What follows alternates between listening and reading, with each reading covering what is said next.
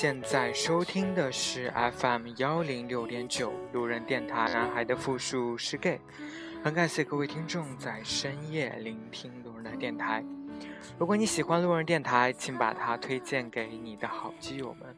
如果你想跟路人有进一步的互动，可以关注路人的微信公众号。那联系方式呢，都在节目简介当中。路人期待与你们的相遇。如果还有下辈子。你愿意做 gay 吗？最近在知乎上看到这个问题，深受感触。曾经在一个基友微信群玩真心话游戏，深夜时分，我们三个人掷骰子，最大的可以问个问题。半夜档的问题总是很劲爆，但我的经历不多，所以轮到我问的时候，我简单的就问了句。如果有下辈子，你们还愿意当 gay 吗？这两个人不加思索的回答：愿意。说实话吧，我的脑子在那一刻有一点懵逼。换作是我，我可能久久不能回答这个问题。如果一定要回答的话，我的答案是不。因为有时候回想起一些事情，真的好累。我谈过感情，我也都保留着最美好的回忆。我记得他亲自下厨房给我做我最爱吃的菜，我记得他端来热水给我洗脚，我记得他亲手制作的礼物，我记得曾经一次的矛盾，半。半夜睡醒的我，听到梦中他的男女声说：“对不起。”我哭了，悄悄爬起来，睡到了客厅的沙发上。我记得特别恐高的你，硬是被我拽着玩了很多高空项目，结果最后以我的惨吐而终。你说我也为了你，早饭都没吃就来欢乐谷。第一个项目特洛伊木马就已经让我浑身难受，可我一直强装幸福快乐。当这一切的一切化为乌有，我又陷入了迷茫。蔡康永在《奇葩说》上曾经感性的说出来，不希望一些人出柜。蔡康永他深知背负的压力有多大。大学的前三年。我总是对自己的性取向表示怀疑，准确的说是死循环，怀疑自己是不是，但还是聊了一些基友，并且见了面。面基的时候，我又排斥了一些拥抱、牵手、接吻。面基结束，又开始再次怀疑自己。大四认识了一个学弟。一起吃饭的时候，聊到了和异性相亲的问题。他突然拍了桌子说：“我要是被父母相亲逼急了，我一定告诉那个女生，我喜欢男生。”说真的，在公众场合下，我有点被吓到。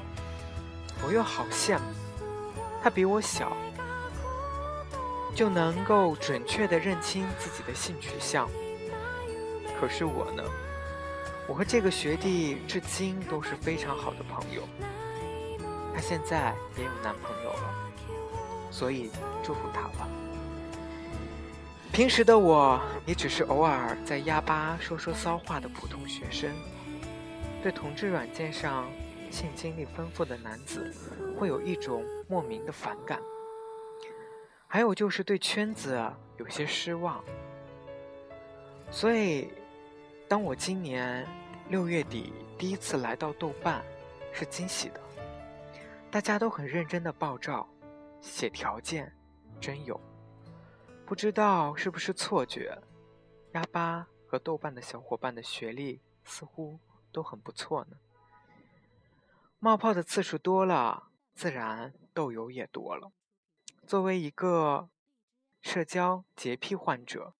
加了微信也是战战兢兢。我也慢慢的看清了一些事实，真有不是找聊天的朋友，就算有，那也是带着找对象的标准。我删过人，我也被人删过，我认为很正常。鸭八、豆瓣或者是布鲁蒂，又何尝不是一样的人呢？就算算知乎上，其实就是在不同环境下使用不同的面具。你在鸭八讲讲科学，没道理；你在知乎说骚话，没人看。所以，只能改变自己的意识和文笔的风。刚才分享的这篇文章，其实是某一位听众的日记，或者是随笔。其实分享出来，我觉得挺想聊几个点的。第一个点就是，如果下辈子，如果有下辈子，我还愿不愿意做 gay？其实我挺不愿意去聊未来的事情。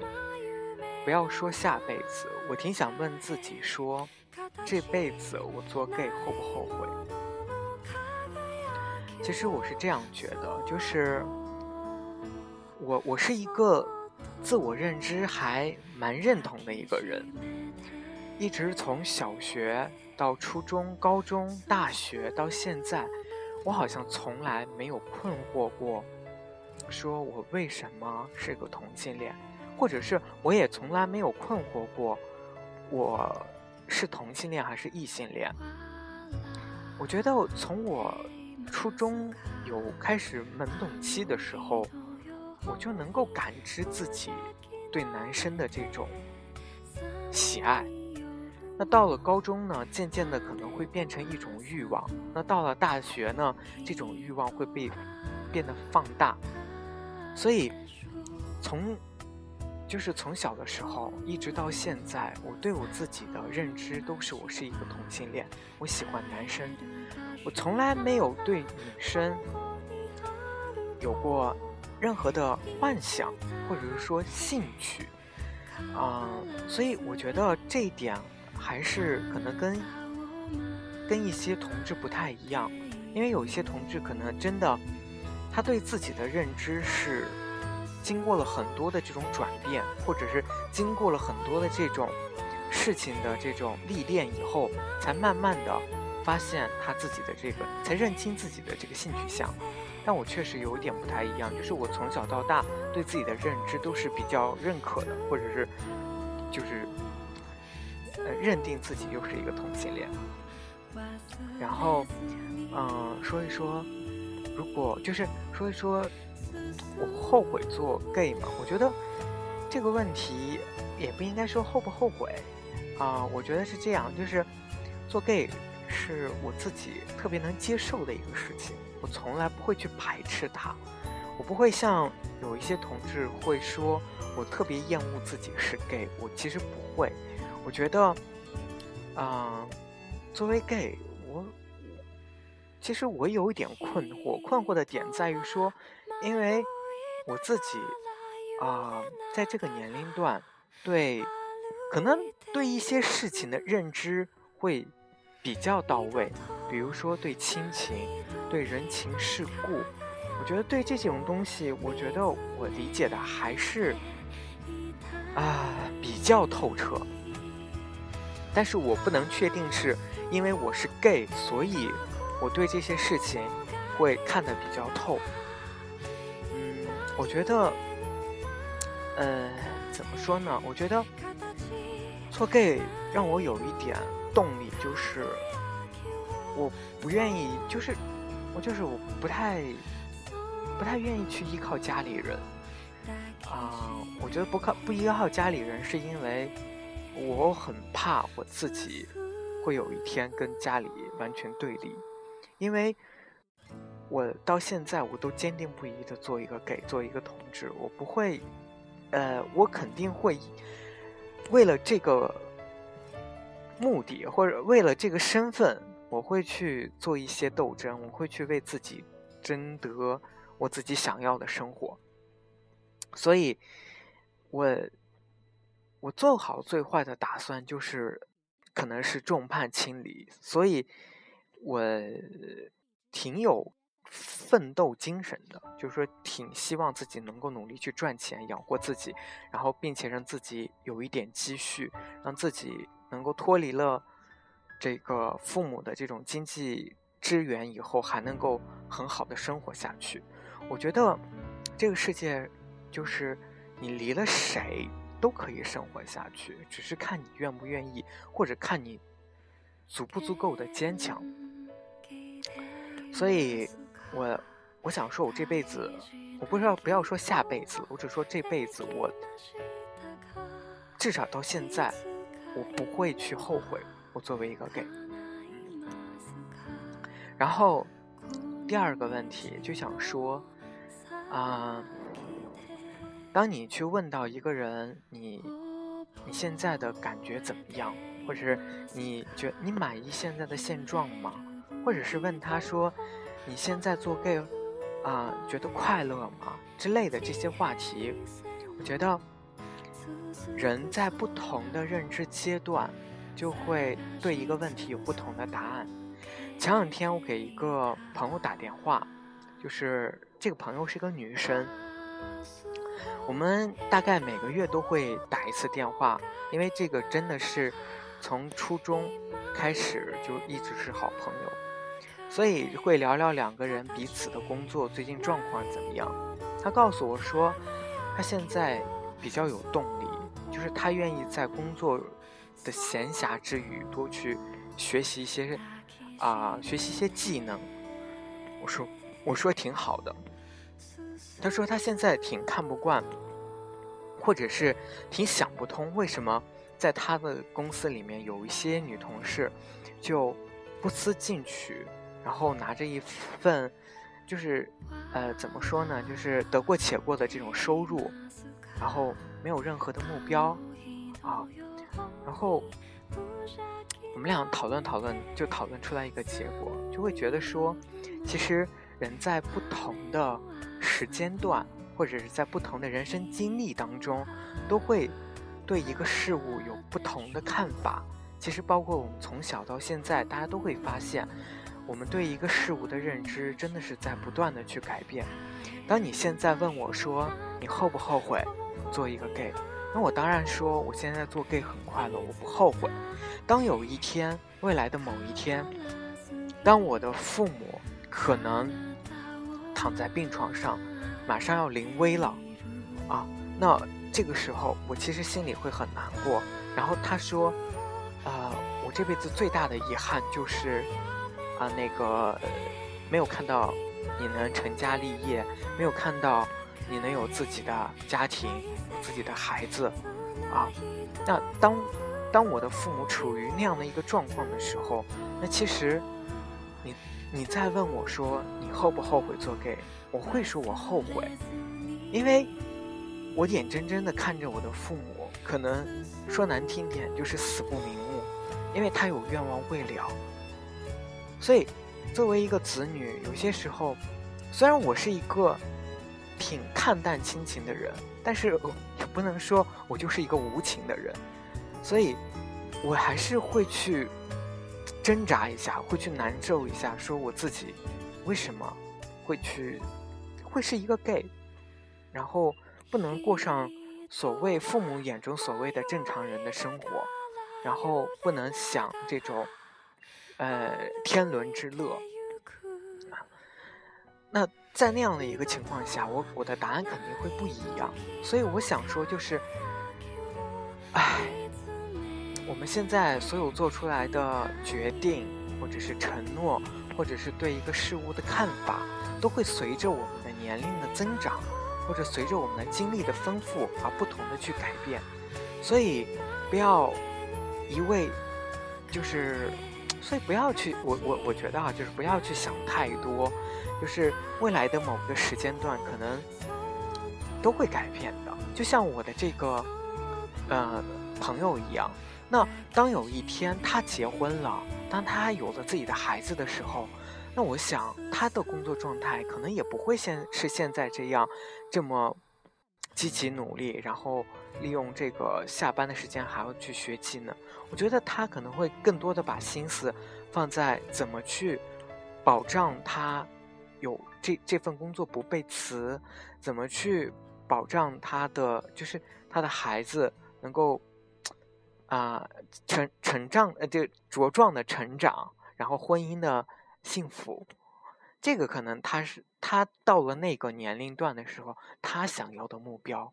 那个时候他可能就会想说，反而看到那些小年轻奋奋斗努力的小年轻们说：“哎呀，我已经过了那个年纪了，我现在只想平平，就是安安稳稳的。”就是人可能真的就是这样的，在不同的时间段会做出不同的选择，即使对同样一个事物也是这样。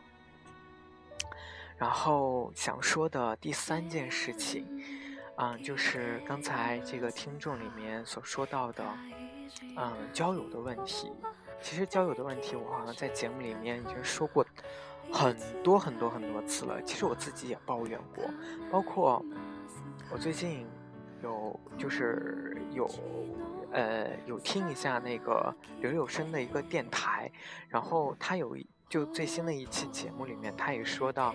他最近就是最近比较空虚、寂寞、冷，然后他去面基了，然后他发现其实真的就是，嗯，天下乌鸦一般黑，不管你用什么样的方式，不管你用什么样的工具软件，你约到的人大概都是差不多的，或者你面基的人都是差不多的，真的就是只是换了一个地方而已。